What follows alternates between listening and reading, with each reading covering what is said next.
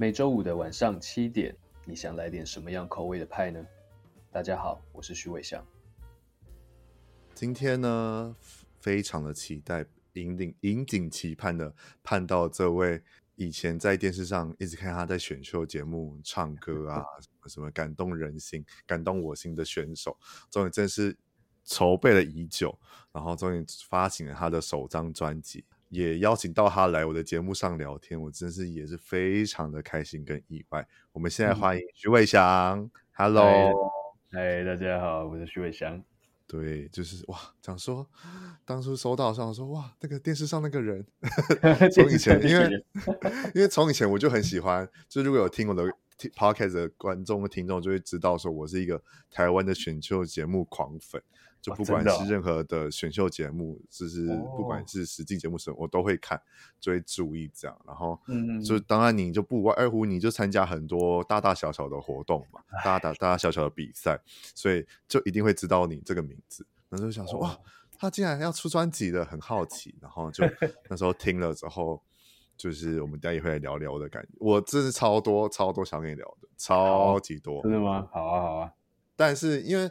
毕竟我是我自己是主观意识，就是比较主观，就是知道选秀节目嘛，所以但是也有一些听众一定是没有看过你的选秀节目，或是可能来自世界各地的，嗯、可能没办法看到台湾的节目。这样的话，我想说，现在请你来介绍一下自己好了。好，就是大家好，我是徐伟翔 Vash，然后我最近刚发行了我个人首张专辑，叫做《月》，然后大概是从二零一三年就开始参加。电视节目歌唱比赛这样子，然后一直到 今年才发行了自己的作品，对，真的是熬了很久，我觉得 啊，先先先拿一一张卫生纸先擦泪一下好了，啊、不会不会，不用不用不用，就很感动了，终于终于有到这一天可以。正式的发行自己的作品，我自己觉得蛮开心的。嗯，对。那刚才所说的嘛，到二零一三年到现在都参加过任何大大小小的比赛，所以在聊专辑之前，我们现在聊这接近快十年的你知道心路历程。因为毕竟我听完的感想跟你在比赛过程，因为我我有回去听，再回去听你可能各个比赛的，就是片段跟影片这样，我发现虽然这有点浮夸，但我觉得你是。有些人就会说他是个后天型的歌手，但我发现其实你一方面你的声音是我非常喜欢的声音，虽然就是也是一样跟我很低沉，可是相对来讲我自己就不觉得我声音还好，但你的声音是我非常非常非常之喜欢的那种浑厚但是又有弹性的声音，然后就觉得你是先天型的歌手。对于我来讲啦，我觉得看你这些比赛重温之后，就觉得哇，你真的从以前到现在歌唱的实力是。不容小觑的，而且虽然有时候可能有几场可能有瑕不掩瑜，可是我觉得也是很 棒的事情。对，那这十年当中，想要跟你聊聊，就是一开始怎么会有契机想要去参加你知道歌唱节目比赛这样？就是我其实，在那个星光大道第一届那时候全，全全全部人都在看，所以就很，很红嘛。然后那时候我也是刚接触歌唱一小段时间，嗯，然后我就很想要去报名。就是去比赛看看，结果那时候我就记得我那时候高中还国中吧，就是去了那个第二届还第三届的海选的现场，然后他排在那个台北微风广场。哦，对，那嗯，他在微风广场外面那个人、啊、都是人吧？对，围了两圈，把微风广场围了两圈。对，然后我还记得我那早上六点七点就到了。这么早？他对对对，我想说要去海选嘛，然后后来他们就现场工作人员说，只有前两三百个人可以试唱啊，之后都是直接交那个履历表、报名表这样子。然后我想说那就算了，那我就不报了，那我就回台中了。对，然后是这样。对对对，然后我就就一直对于报名比赛就有一个就是不太会再想去的那种感觉。嗯，然后对，然后因为后期就在玩乐团，就比的比较多乐团的比赛。然后到了大学，是突然有一天有一个朋友就我们班上的朋友说：“哎，那听说那个华人星光大道在海选，明天是在高雄，我们要不要一起去？”然后我就想了一下，我就说：“哎也好啊，去玩玩看。”然后我们就很疯，我们大概三四点，我们就骑车到汉神巨蛋，然后那时候在哦，对，那时候在高雄，对，对，我在高雄念书，对，然后我们就在高雄汉神巨蛋，就是从三四点开始等，一直等到早上开始排队，然后开始试唱，然后结果唱完都已经晚上了这样子，然后就这么这么久，对啊对啊对啊，就被通知说哦，可以去摄影棚进入到第二第二次甄选这样，然后就这样一路慢慢比慢慢比比到对后面这样子，就刚开始是这个契机，是朋友找我去的。就是觉得哎、欸，好像可以再去一次，然后就也没那么排斥，然后就去了，嗯，然后一去就算是一战成名了吧。就毕竟就是这样唱唱唱唱唱唱到后来，直接以第二名毕业，然后又是人气王。哎，人气王哇，那个那让我真的超意外的。那一般人气王就啊啊，我什么谁？为什么是我？但是觉得不可能是我啊，怎么会是我？对，很好笑。对，就觉得很很特别，而且算有意外到这个成绩嘛。因为毕竟那时候大家这么这么这么知道竞争性这么高的节目，大家都想去唱。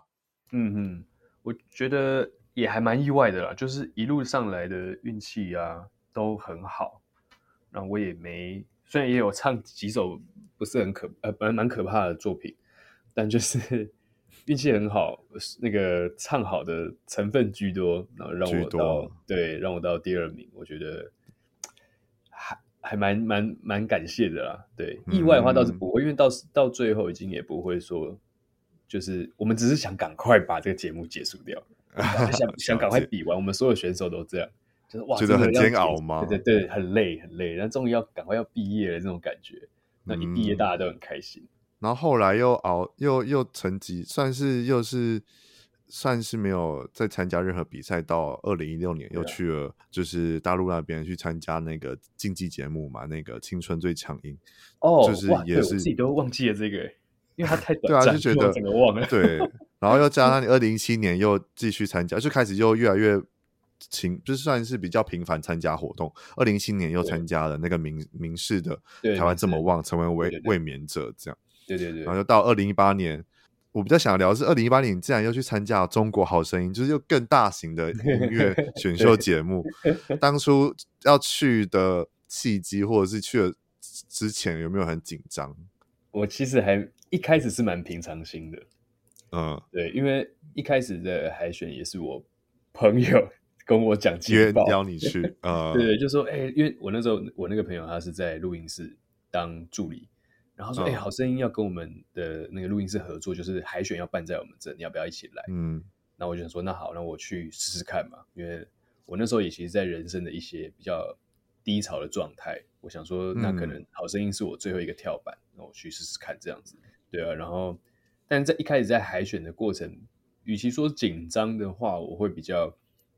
就是比较焦虑，因为他们都是非常不一，那个行程是非常混乱的，然后他们也不会及时的跟你讲，对，他们也不会帮你规划好。我还记得我那时候第一次去海选，我在那个录音室唱完的歌，后来那个导演嘛，就每个都有导演组，导演组就跟我说：“哎，我想你回去再录个两两首歌给我们，就是哪几首哪几首这样，你再录给我们听。”我就：“哦，好，那我就回家赶快录嘛。”录给他们之后，也就没有回我。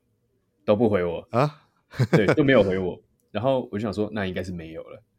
然后就好，我记得过快一个礼拜吧，他就突然联系我说，我想后天来上海。然 后我就哇，对，他们都是这样，就是很及时性的，哎，来上海。那我才开始，就是跑了两三个月的这种到上海啊，然后去一直录音，一直试歌啊，然后来决定我盲选到底要唱什么。那一段时间是焦虑的，就是不知道他们节奏。那你？当你踏上了那个舞台上的时候，你会觉得很不真实吗？我那时候在彩排，在练走位的时候，就看到那个舞台，然后上去这样唱，感受他们、那个、那个椅子，那四张椅子的感觉，对对对，感觉就很压力很大。对对对，而且只是彩排，都还没有观众，没有老师，我就那个手已经在抖了，就觉得哇，太可怕。但是好险，他的设备真的太好了，唱的很舒服。对，但结果正式盲选那一天，我还是。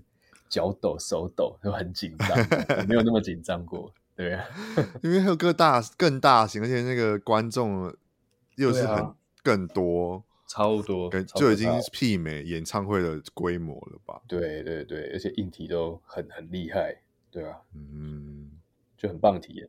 这样比赛了至少要半年吗？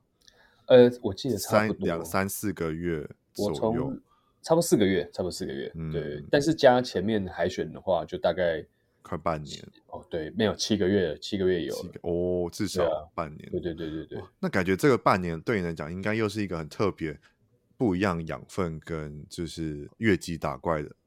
对啊，对啊，经验了吧？没错，没错，那个就会看看到很多很多高手，超可怕的。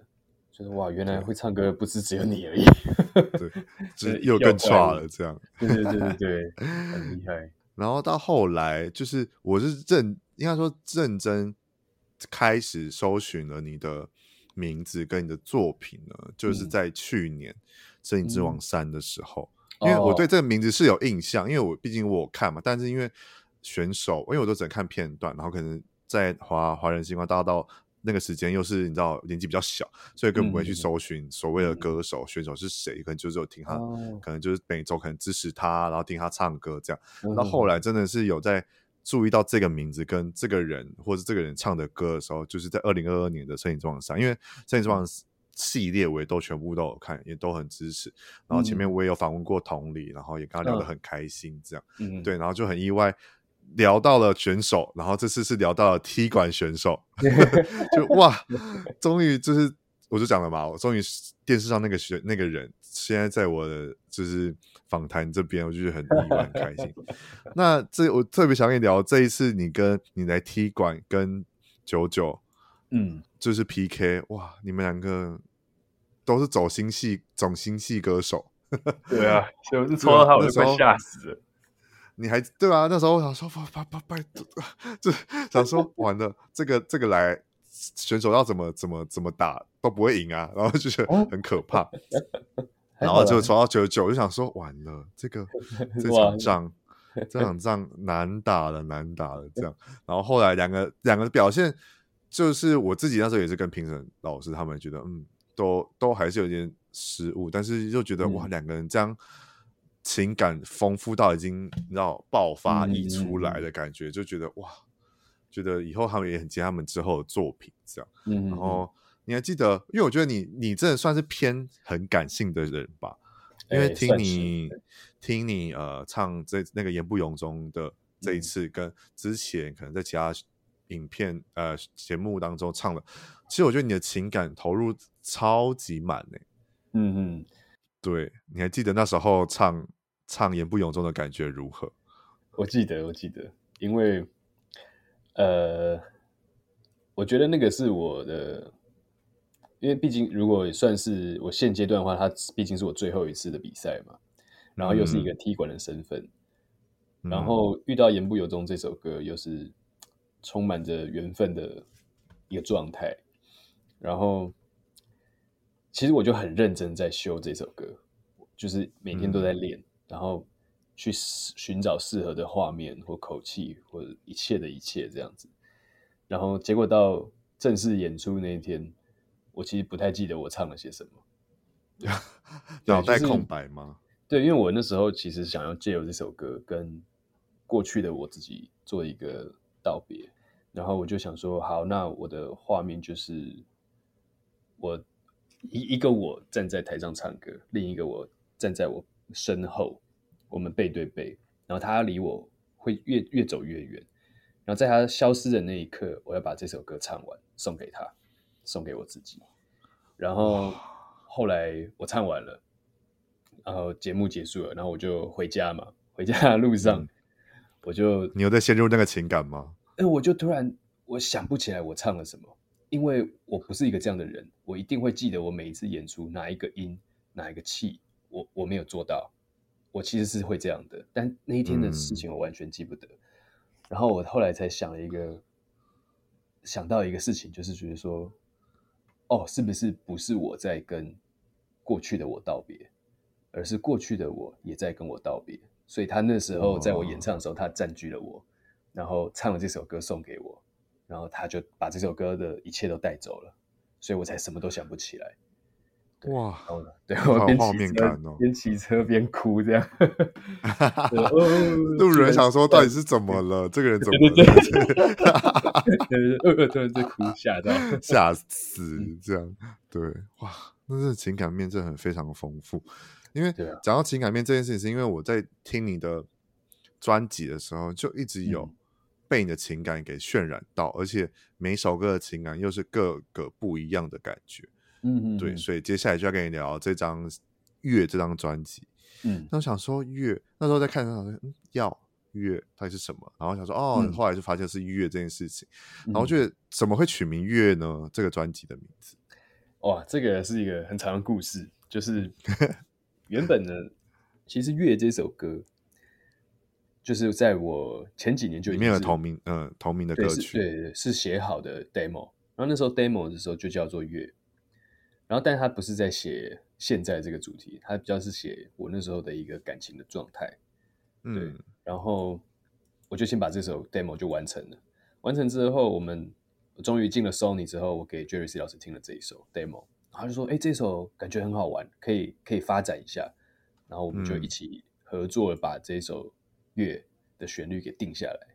那我就开始写词，然后词里面就是在讲述我这十几年来的对于歌唱生涯的一些起起伏伏啊，或是我的心境的转变。然后最后作为一个现阶段的注解，一个完结这样子，那我就把它写在乐里面。然后后来这首歌，其实我们一开始专辑的名称可能会比较就接近大众，就是许伟翔首张同名专辑这样子。嗯，后来为什么会改名叫做《月》？是我提提议的。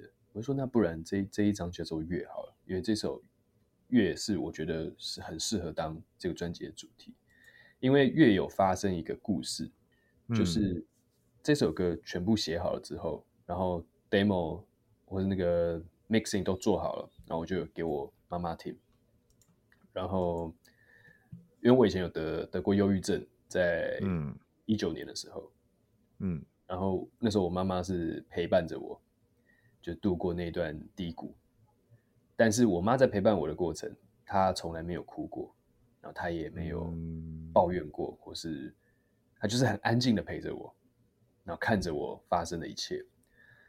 后来我给我妈听《月》这首歌，她才把一些她埋很久的心事告诉我。她说：“哇，呃，当我在那时候最不好的时候，他很感谢我愿意让他参与，但是他那时候很难过，就是他一直会觉得说，他是不是做错了？因为我家人非常支持我从事音乐艺术这一块。”的工作这样子，可是他就觉得他是不是做错了？他是不是让一个这么心思细腻的孩子踏入到了一个领域？这个领域明明是他擅长的，可是为什么他今天会变成这样子？他为什么会生病？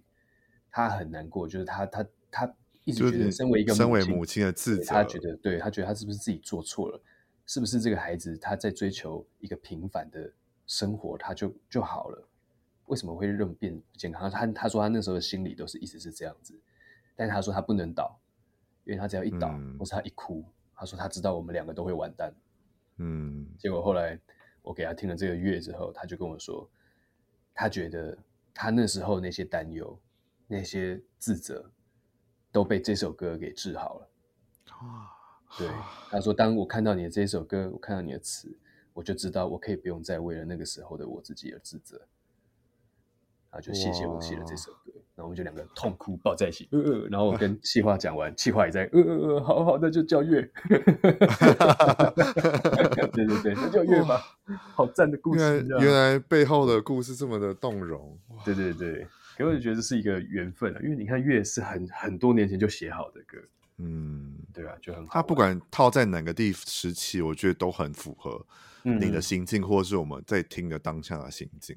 对，因为这张专辑，简单来讲，这张专辑是我目前为止就今年听下来前三爱的专辑，然后很耐听。嗯、然后虽然呢、啊，就是我还是要说，虽然可能先讲比较 好听的十十首歌，嗯、我现在听到我都会哼，都会唱，但这个就是有一个坏处，就是会不会沦流落到很像 KTV 的 K 歌？可是我觉得。这不是，这也不算是坏事，是因为这十首歌，我觉得能百分之百、百分之两百诠释出情感的，只有你而已。嗯，哦，不会啊，K 歌也很好啊。对，就是应该是说，因为呃，像选秀节目那么多嘛，可能会有人唱别的选手、嗯、呃别的音乐人的歌，然后就会变得比原唱还要好听，嗯、或者还要更有感觉。嗯、可是我后来想一想，有谁去唱你的歌，或是有谁去 cover？因为我自己也会有去听一些 cover 的的的，的影片，但那个情感，就是这十个十首歌所延伸出来的情感。真的只有你能去表达，不去有共感化。我我自己我自己听 的，我自己的感觉是这样。以目前来讲嘛，对，目前来讲也有很厉害的人会 cover。也许，但是这 但这就是为什么那么喜欢你的专辑，就是因为真的是只有你能表达出你这十首歌的各种情感，然后是我非常喜欢，而且每首歌的。一些唱腔、唱法、技巧什么的，都是我想要跟你在这一集跟你好好的、慢慢的跟你分享或者是讨论的。这样可以，可以，对对对。那我们来聊聊第一首《黑》。第一首《黑》就是会有一种，也是等于感觉是一首你知道 intro 的感觉，就是要带领你先慢慢的蹲下，嗯、因为毕竟是乐嘛，所以你要一个跳跃之前要有一个慢慢的准备起。这首歌就让我觉得有点有点觉得是这种感觉。嗯，对，其实没错。其实，在这张专辑最一开始，我到 Sony 之前，《黑》这首歌已经录好了。哦，对，他是在，嗯、就是我我的我老板跟我一起想要那时候想要做一张专辑，但那时候还没有进 Sony，、嗯、然后我们有找了，我们就找到那个 Derek 老师，就张德明 Derek，、嗯、然后他就这首歌是他写的嘛，他制作的，嗯、他那时候做出来给我们听 demo 的时候，我们就就说。这首太厉害了，我们要这样子，他就 OK 啊，好啊，那就一起玩啊，这样子。所以这首歌的，我觉得运气很好，因为那时候那个 Derek 老师说，这首歌原本是要给一位香港女歌手的，对，他好像很想要这一首，哦、对，但你们是 hold 第一个，有要的话，那我们就我就给你们唱这样子。哇，然后但是要这个是天时地利人和哎，对，就觉得哇，这首真的太厉害了。然后后来来到带这首歌来到了 Sony。然后我们的企划一听到，嘿，他就觉得说这一首这一首这一首就很适合当专辑的开门歌，就第一首歌，嗯，因为它是一个整个关于乐这张专辑的一个主主题，嗯，就还有迎合这个主题，就是其实它是有一点像是忧郁症的一个周期性，它是最开端，黑是最开端的一个、啊嗯、没错一首歌，这样。然后这一首就是我听的感觉是非常细腻。细腻到一个就是有点歇斯底里，我不知道怎么讲，就是你用你的声音音色去唱出那个黑黑黑，从呃那几段成为轮回，或者是穷尽了谁，你就觉得好像是你内心有一个黑色种子，或者是你知道束缚着你没办法爬出来的感觉。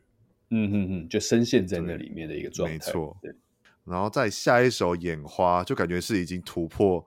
黑这一块事情，然后开始要慢慢成长。哦，真的吗？哦，我觉得是这样，成长，就慢慢的可能正视自己的可能忧郁，或正视自己的感觉，然后去面对自己之后，哦、开始慢慢的要可能疯起来，或者是可能要变得更更强大、强化的感觉。嗯嗯嗯对，而且这首我那时候在看的时候，想说哇，我有看错吗？那个词。周耀辉老师，不就是今年今年金曲得奖得主？哇，天哪！对，超荣幸，就是超级荣幸，你可以唱到周耀辉老师的词，我觉得非常厉害。对，而且这这这首歌的那个你的高音，哇，听到超过瘾的。哦，真的吗？超级耶！对，我那时候录的时候也很过瘾。有有有有这首歌有有撞墙吗？因为这首歌感觉就很难录。哦，没有，这首歌其实算是这张专辑就前前三顺的制作。是啊，很顺畅，一下就、嗯、对完成了它这样子。嗯，因为那个那时候是跟钟成虎老师合作嘛，嗯、所以他给了我很多的空间去尝试，然后就是一整首，然后录了差不多十三次。对，然后第一天就这样就收工了。十三次算多吗？还是我觉得算中间，就是都 OK。但是我们没有补段落，我们没有一句一句补。这样，他就是说，我觉得你整首歌唱完的那个状态会比较好玩，会越来越丰富，这样子。嗯、他说，所以我们就不要只录主歌，录完再录副歌。他说，我要你那个情绪是连贯的，所以我就整首录十三次这样子。嗯、然后第二天整首十三次，对，不会沙哑吗？还好，还好，还可以。其实大家都觉得眼花很难唱，我会自己是说，眼花其实算是我在我的掌控范围内很舒服的一个 range，所以我不会觉得它很难。啊、对我唱起来就你的音域是 OK，就是对对对对对对，就刚好卡在我很擅长的那一段。嗯，因为之前前前阵子我有看你跟宝剑的影片，他就说你真的没有放过其他人，你的歌真的没有放过其他人，真的是吓死了。到底是这样？云霄飞车一样高低起伏哦，是是是，我自己有时候也会蛮累的，我自己也很怕的。到从以前到现在，我一直很喜欢你一个呃唱法嘛，不是唱法，就是有一个音我很喜欢，是你的很高高音的时候，那个安还是昂，那个 有点不知道怎么讲，反正有一个。啊，就很啊的音，可是是那个很高，uh, uh, uh. 可是又不会很刺耳，是很非常清透、穿透力程度的那种、oh. 那种部分。Uh, uh. 我不知道你有没有注意到，或者你有有大概大概知道你在了解我的，因为对，就是很难讲，要 仔细去听每一首歌，或者你听伟翔的他的唱唱唱在唱的时候，你就会听到有些音乐或有些歌曲里面会有这些特殊的声音的时候。或是那个注音的时候，你就会知道他那个那个高音是非常的穿透力的，而且是舒服的。嗯，对对对，有这我有。然后你说过，对，而且这首歌的最后面结尾又是非常的取巧的这样结束，我觉得也是很厉害。嗯嗯嗯。然后再下一首，下一首就是算是最近的主打嘛，我们到底算什么？对，这首歌哇。爱了爱了，真的爱了，哦、真的吗？好喜欢哦！谢谢，好久没有这种、哦、这种超舒服、超大 K 歌的感觉。我又就是他等他上 KTV 那一天，我只要去 KTV 唱歌，我一定会点这首歌。哇，真的、哦，一定要点，每次去一定要点，管他破不破音。啊，真的吗？管他破不破音，就是要唱。我不点，我绝对不点。你应该不会点自己的歌吧？我怕朋友会拱啊。如果去唱歌，一定会拱一下，拒绝，直接切歌，出街就切切掉。对，要最高的时候就把它切掉。而且这个这我在听这首歌，想说，嗯，因为毕竟听过歌很多，觉得这个氛围跟这个 grooving 跟这个你知道，嗯，感觉就很像一个很熟悉的感觉。然后才发现，啊，是跟张全君伟老师还有施力的词，嗯，就是。果然就觉得哇，果然是张全君伟老师写的曲，那个曲为之舒服哎。跟他合作，还有跟施力老师合作如何？就那时候，其实 这首的 demo 来的时候，我压力超大的。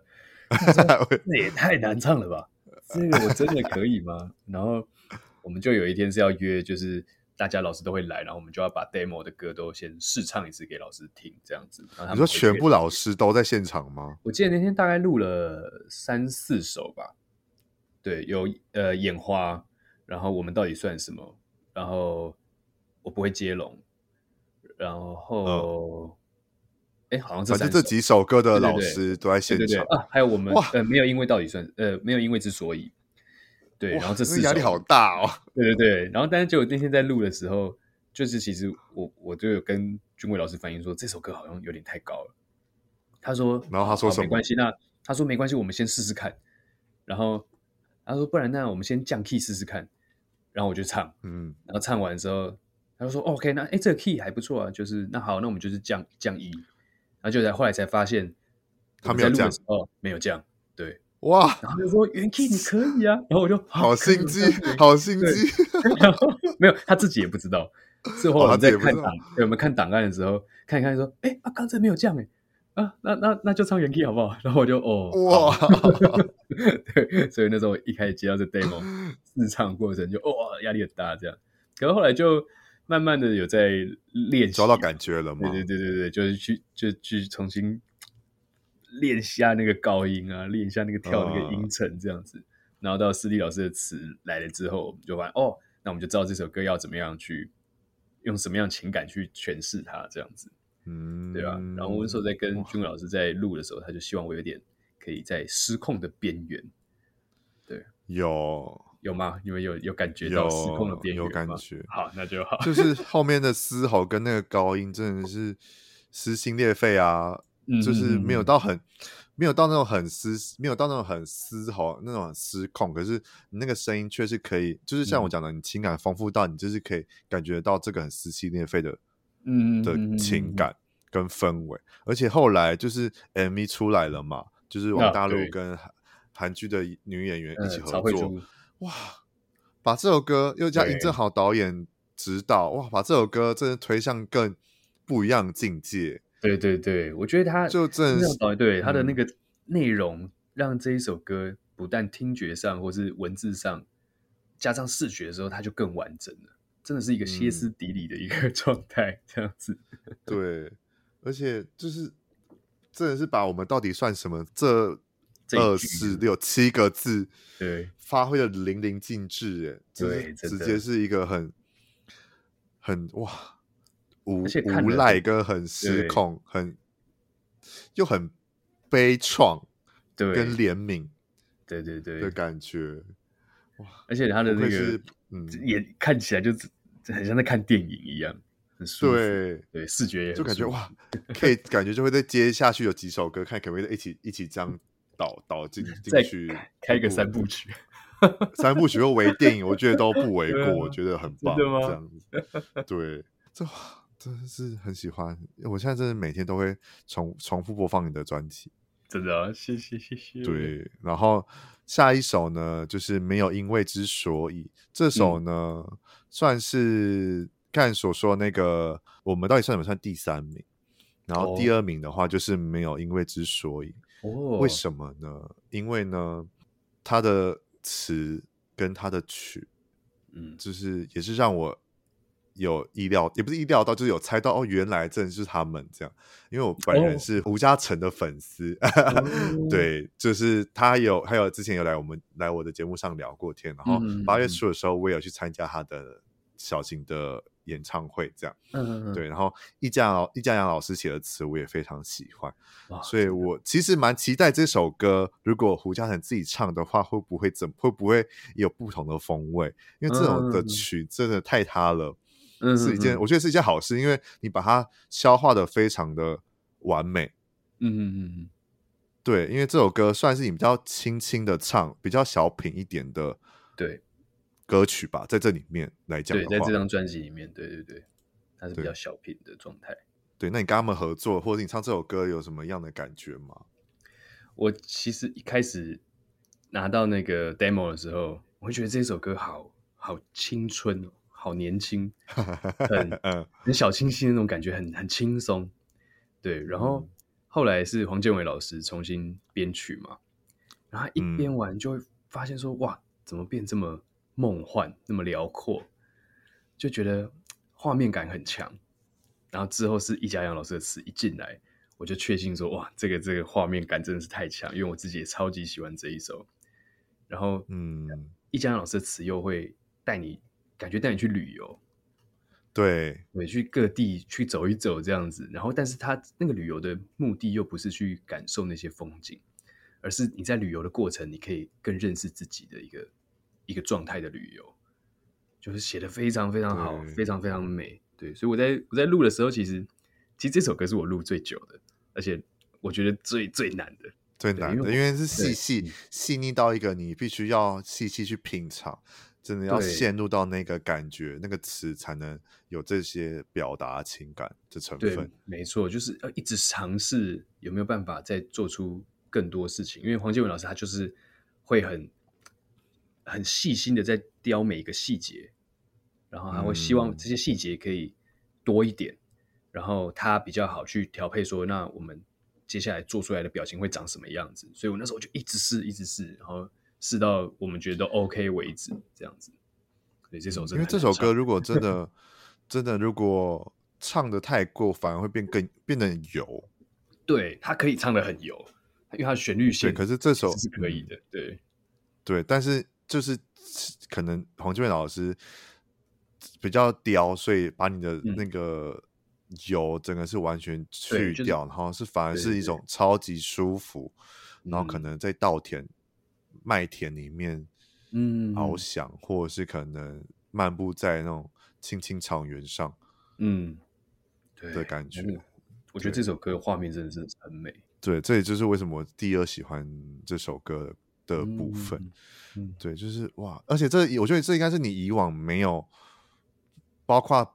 歌唱节目的歌曲来讲，没有尝试过曲风吧？对，因为像这样歌不太可能拿去比赛，对，因为可能就会比较有危险，对，对比较风险比较高，对，对对对对对对。但就私底下也喜欢听这种啊，对，嗯，而且这四首歌到讨论到讨论到现在，这四首歌是完全都是不同曲风的。我觉得正是像我们前面讲，你是声线。是浑厚，但是又很弹性的点就是这里，因为这四首歌完全不同的感觉，却、嗯、能驾驭的非常的恰当好处，嗯、不会超过。就是之所以会这么耐听的原因也是这样。哦，对，就是有不一样的口味，这样、嗯、慢慢听。对，你的弹性度非常非常好。对，然后在这边外插一下，我刚才找到了我那时候听完首次听完你专辑写下的感想，这样然后听听，让、哦、你听听看，这样。好，对，就简单的啦。我说，嗯、这是一张丰富却不浮夸的专辑，然后是一个激昂但相对舒服的声音。每一首歌制作团队也不在话下，因为很久没有认真听完，又马上再去重复点第二次的专辑了。哦，哇，这对，就是我那时候当 初当初听完，真的是废话不多说，就直接去点再重复听第二次。因为我会觉得我好像错过了很多你的小细节，然后再继续听，oh. 然后再再再可能再等一些，你知道，可能睡前听，或者是在找你的资料的时候边听，嗯、在不同时期听的时候，又会有特别不同的感觉，这样子。哦，oh, 有诶、欸，我我其实蛮多得到的反馈都是这样，就是好像他们说我唱完一首歌之后，哎，突然过一段时间你再回去听一次，你会发现，哎，怎么跟第一次听不太一样，好像又多了一些。对，没错。对，嗯，哦、是吗？真的，那声音真的是太舒服了，我听到都觉得哇，好。再下一首呢，就是呃，此生最美的错。这一首歌，镀金度应该又另外一个境界喽，镀满镀满的，镀满镀好镀满，我想说，对。你唱这首歌不会有压力吗？因为词是葛大为老师，曲是陈建奇老师，制作人还是陈建奇，我都替你捏一把冷汗的。因为毕竟这两个就是元老级的，你知道前辈们，就是在各个音乐人面前，应该就是算是令人敬佩跟你知道魔王等级的部分。那你遇到这两个老师，跟你介绍这首歌，你是有没有像我讲的，嗯、有没有哔哔嚓哔哔嚓的感觉？哎，当然还是，就是我拿到那个词的时候，手是在抖的。你有没有看？你就觉得你有没有看错？你有看错吗？这样？哇，真的真的可以吗？就很开心这样。那因为这首歌其实是我进 Sony 之前就录好的哦，所以这个故事还蛮好玩。因为我在进 Sony 之前，就是我的老板是一位叫 Kevin，对，我就叫他 Kevin 哥。嗯、对我们。认识非常久，然后我们也一起合作，包括像黑的时候，那个黑也是在 Sony 之前录好的。他那时候其实想要，就是我们两个一起做做唱片，然后他就自掏腰包，我们就去找建奇老师做了三首歌。哇，对，然后这就是其中一首，哦、然后还有两首，那以后会对以后会面试，期待期待。对，然后再跟建奇老师合作这个过程。其实你是说会不会有压力？其实不会。建骐老师他他很他很温，他很温柔啊，他很温柔，对氛也很氛围也很温。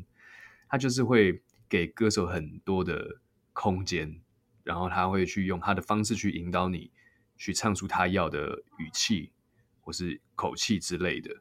对，嗯、我就觉得跟他合作是非常。很舒服的，但是通常你说如果有压力的话，那都是我自己给自己的，要自己一定都会这样，因为毕竟毕竟都是这些前辈们，然后就是预设立场，觉得哇哇哇哇这些到底有没有？对对，要皮要绷紧一点。但殊不知，毕竟这些这么有名的音乐前辈们能这么有名，就是因为他们真的是可以因不同每个选呃歌手的特色或者他们的唱法，去引导出他们更多的特色出来。对，没错，这才是他们厉害的地方。对，你就可以知道说，哦，能成为老师是有原因的，成为大师是有原因的。对，没错，对的。哎，葛大慈，哇，对啊，就是很可怕哎，就不能，你不能细读，细读会很很痛，不能细读，真的不能细读，会痛的。我每次都看葛大慈，我就觉得葛大老师，你这一生到底过了多苦？到底到底这都是应该都不是你的经历吧？可是怎么感觉你好像经过这些有的没有的这样？对对对对对对，很好玩。哎，这首歌也是像上一首一样，过了就会很油的。哦，对对对，部分对他可以唱的很很对，很可以唱很大。对，可是你又是把它收的很，对，很圆润。这首歌我觉得是一定是收的状态在唱的。因为他的词其实就是会让我有一种你在假装乐观，你在假装潇洒洒脱，但在那个背后隐藏的东西，那个情感是那个遗憾，很藏得很深。然后我想要的是借由比较表面一点的那种假乐观的感觉，然后去营造那个内心的那个遗憾感。对啊，我觉得你把你这张专辑把内敛这两个是。演绎的很好哦，我尽力了。内敛这两个字，你在这十首歌里面真的是全部都非常的掌握的好。因为后面还有一首歌，我很想跟你聊，大家跟你聊聊内敛这件事情。这样好，对。然后，那你这首歌有，那你这几首歌来讲，你有没有录到自己太陷入情感，有点让录不出来，或者是觉得？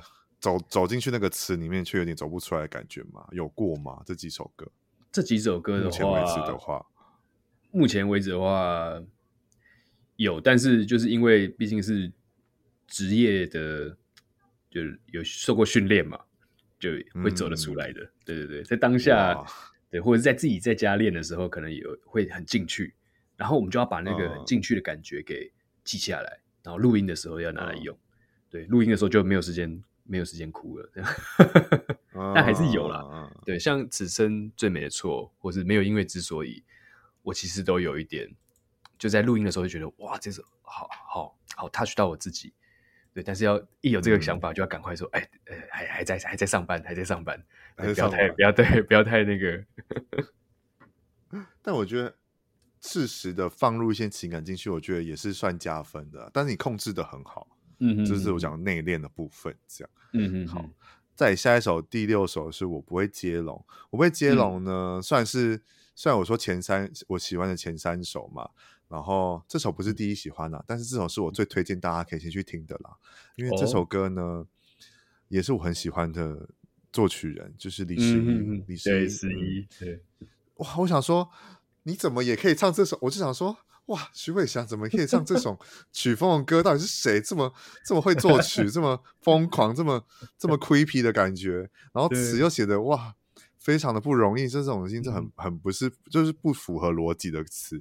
嗯、然后想想说，我然后我再去看那个幕后团队的时候，想说哦，好啦，果然，原来先给先拍，先给先给先给他一个比较大力的鼓掌。李十一再加上陈信延老师他们这两个再加 Jerry C 的制作。这首歌我会是推荐，因为我会想要在现场特别听你唱的一首歌哦，真的好，因为我觉得这个现场感觉应该会是一个意想不到的东西，看你会怎么玩它这样。嗯，尤其是在在录这首歌的时候，也是我跟 Jerry 老师也是在探讨要怎么完成，然后或者去玩这首歌。对，因为这首歌、嗯、那时候。我记得是很久以前，我那时候跟 Jerry 老师在，就是把那个乐的旋律给完整之前左右吧，嗯、我记得那段时间，然后我就有跟他聊到，我很喜欢十一，在那时候在比《森林之王》的他一些作品，呃、他就说十一十一我很熟，那好，我去帮你跟他要歌，然后就、啊、对，我不会接龙这首就来了，旋律就就 demo 就寄过来了，然后后来十一还有来密我说，哎，那个。歌有收到吗？我说有有有有。他说这首只有你可以了，我写完都不知道要给谁，这首就给你了，这样一定可以的。然后我就好好好。然后，但是我们在跟 Jerry 要录录这首的时候，其实我觉得我有点就是被打开一些开关。他们因为那个 Jerry 他对他希望这一首的这首歌的情感的那个浓郁的程度，他希望是整张专辑里面最突出的，还要很浓、很夸张、很外放。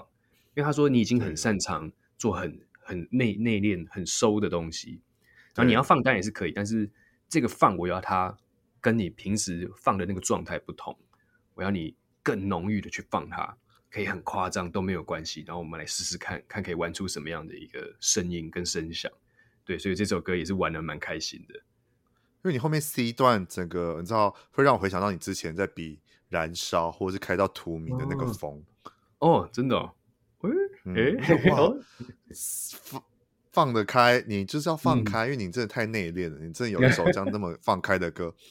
就会让这张专辑有画龙点睛的效果啊！对对对对对对，那 C 段哇，词虽 然词真的是很不合逻辑，但是你唱出来就是很非常爆发，然后就哇，感觉你从这首歌得到很多力量，然后去宣泄出来，这样。嗯嗯嗯嗯，我觉得这首歌词也很可爱，对吧？就是很可爱啊，就是但是他又是很他们的感觉，对对对，赞。对，所以很期待，如果之后现场的话，会有怎么玩这首歌，我会很期待。没问题，我应该会眼睛发亮，仔细耳朵打开，听听看，这次要怎么玩它。这样哇，那那我这样压力有点大，这默默给一些压力，这样不会，我相信你可以的，好吧？可以的，对，那个后面这个，因为他这个后面编曲真神之屌哎、欸，就是嗯，李十一的。编曲必须跟十一讲说，我也很喜欢他，在这边直接直接再消耗他一下，很赞。对，其实他之后会有自己的作品，我觉得应该也是很棒，也是一个很应该会非常喜欢的。嗯嗯嗯，好的，再下一首呢是被耽误的，嗯，被耽误的又拉回来了，你知道，就是内敛的部分。然后这首歌词是李李卓雄老师嘛，也是对，嗯。但是我一开始听这首歌的时候，我以为，因为他这首歌你是有呃邀请了管弦的那个编曲嘛，呃，尤正豪老师嘛，他制作的，对对，就是他的曲有一些管弦乐的部分，嗯，对，那时候我就我一开始在听的时候，我以为是让我想到卢律敏，或者是可能、嗯、呃呃那个什么柯在。柯在的电影的那些配乐的东西，就让我很觉得有点磅礴感。然后后来才发现是尤正豪老师制作人做的，然后跟宇恒跟于李李卓雄一起制作这些这首歌，我觉得哇，那感觉又会是非常不一样，会让我更更想去再听听他们。虽然我知道这些人的名字，可是就不太会有任何其他的印象。所以通过这张这首歌的时候，我就会让我更想要去认识他们，到底还有什么样的作品在其他的音乐人身上这样。嗯哼哼。这首歌的 A 段就是用固定字字数，然后又可以表达一件事情跟、嗯、呃一个情感的的能力，我觉得就这些厉害的作词音乐人才做得到了。我觉得，而且还押韵，我觉得是非常厉害的。然后第八首呢是《星河脉搏》，《星河脉搏》呢就是我这张专辑第一爱的歌曲。因为呢，嗯、我本身也是很喜欢 GJ 蒋卓嘉老师写的任何的歌曲，嗯、包括他自己的，因为他太会写 OST 了，嗯、就是很多 OST 他都会写嘛。嗯、然后跟他之前跟娃娃的合作什么的、嗯、那些歌曲，我都非常喜欢。就他的歌很、嗯、很轻快，可是又很舒服，然后又是一个很，嗯、我觉得也是蛮有挑战性的歌曲。对这首歌，当初接到的时候觉得如何呢？因为感觉音域又很广哎、欸。对，其实这首歌在。专辑之前，我们就有发发行第三首单曲嘛，然后，嗯，那时候这一首歌来的时候，我就发现说，哇，这很高，然后又是在那个很 临界点的那个状态，然后，嗯，后来是我开始跟 GJ 老师合作，然后开始录音的时候，就是我有点放不太开，然后我还记得那老师就很好笑，就是跟我说，那你会不会弹吉他？我说我会，他说那我。你拿一把吉他进去录，会不会比较自在？然后我就好啊好啊，因为他说我觉得现在你的状态好像就是有点有点紧绷，但不要不要不要不用那么紧绷，就是轻轻松松、开开心心的唱就好。然后他就然后就塞了一把吉他给我，就站在录音室里面这样唱，然后唱唱，然后录完他就说好 OK，那那个吉他先拿回来，先不要用吉他，因为吉他你更不自在，这样。就就就让我。他想让我在一个很舒服的状态去诠释这首歌，所以我那个《星河脉搏》它那个旋律就会这样比较符合那样的状态嘛，那个旋律线就不要太太技巧式的去诠释这个歌，它应该是很轻松、很浪浪漫的感觉去做，对，比较甜一点的歌啦，在你这里面来讲的话，对对对对对，而且这这也是我十首歌听完之后。那时候刚听完第一次的时候，会有浮出的旋律，就是《星河脉搏》。哇，真的、哦哦，就是这首歌。突然想到，突然就是这首歌，你的我讲的那个你很有特色的那个啊还是昂的那个音的的的穿透力的声音，哦、就是在这首歌发现的。哦，真的哦，就是大家如果有听的话，可以听听看，他可能《星河脉搏》的脉啊，然后自拔的无法自拔的拔、啊，那种就是那个啊上去那个声音，我觉得是一个很舒服、很透穿透力十足的高音。哦，就不会是刺耳的，对，嗯、大家可以去听看这首的那个他的声音，我觉得是很特别的，是他的，我觉得是你的特色之一。哦，嗯嗯嗯，应该算是。哎，这首歌就是我在最近在骑车的时候也都会大唱歌的，对，自己爆料，对，大唱歌 唱这首歌的的部分，这样，对对。然后在下一首《月线》呢，就接下来这两首《月线》跟《月》都是你自己的创作。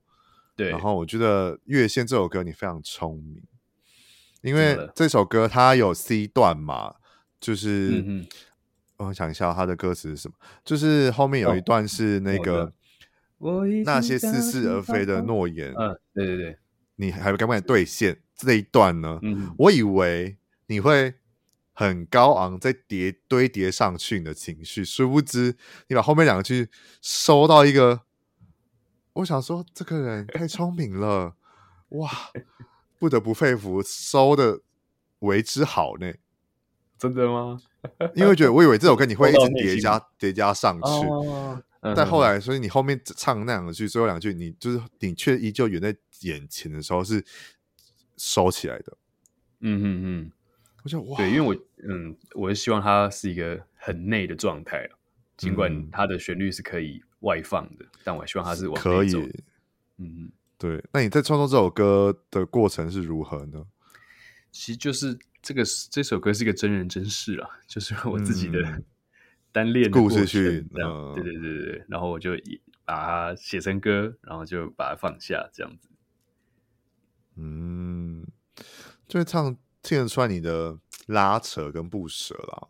嗯嗯嗯。对，而且那个词也是写的哇，感觉你可以常常写一下词的。我觉得词也是写的，也是写的很不错。就是一方面可能是我自己很喜欢押韵啊，一方面，你可以利用简单的词，只要作词人用简单的词去表达一个情感，让我很有画面的话，我会非常非常喜欢这样。哦，对，我也很喜欢这样的歌词。对，没错。好，在最后一首乐呢，刚才已经有先聊完了嘛？那你有想要再补充什么吗？嗯、或是可能跟 Jerry C 的合作啊，或这整张专辑还有什么想要分特别分享的吗？呃，我想要分享这张专辑的一些小彩蛋吧。可以，可以。就是其实我最一开始跟企划在讨论专辑的概念的时候，我当然是希望以我就是前几年的那种状态去做延伸。那我们当然主题一开始是定。嗯就是关于身心病的忧郁症这种，然后比较疗愈系的一点的，诶，也不会，我们也不会，就是应该是说我我很排斥，就是很白的东西，很正能量的东西，嗯、因为我觉得那个很很有风险，很不真实。嗯，对对对，就比起黑色来讲的话，但我希望这张专辑它是在一个灰色的状态，嗯、然后关于忧郁症，它是有周期性的反复。然后，所以你仔细看我们这十首歌的话，它可能一到第四首，它是一个小周期。听觉上也是，就从黑眼花，我们到底算什么？一直到没有因为之所以，它暂时的放下了。后来到了下一首，此生又开始谈论遗憾，谈论什么？你又会回到一个周期的循环里面，然后开始你会自责或是自我疗愈，到被耽误，然后一直到星河脉搏。就是又回到一个，哎，你好像可以再去爱一次，或是你可以再去接纳你自己一次，然后可是，一直到又回到月线，嗯、又又变回了一个你又在探讨遗憾，你又在过去的一个不好的状态。因为其实对我来讲的那个周期性的，它就是你这样仔细看，它就是一个小周期、小周期的在进行。对，然后一直到最后的月，它是一个这一个的完结，这一个大周期一到十周大周期的完结。嗯，然后我那时候就是有跟计划说，这个彩蛋就是说，当你听到月的时候，你把月听完了，你越过黑夜，然后但是你要记得，如果你重新播放的话，你会再回到黑。我是要告诉，就是我希望传递一个东西，就是说。你越过了之后，黑一定会来，黑一定会存在，因为它是循环的。你不可能永远都处在一个月的状态。嗯、但是，嗯，如果当你听到了下一次的黑，你遇到了下一次的黑，也不要慌张，因为最后还是有月在等你，你会再越过一次。它是一个就是正常的循环。这是我的专辑。难怪我会马上去听第二次。难怪，真的吗？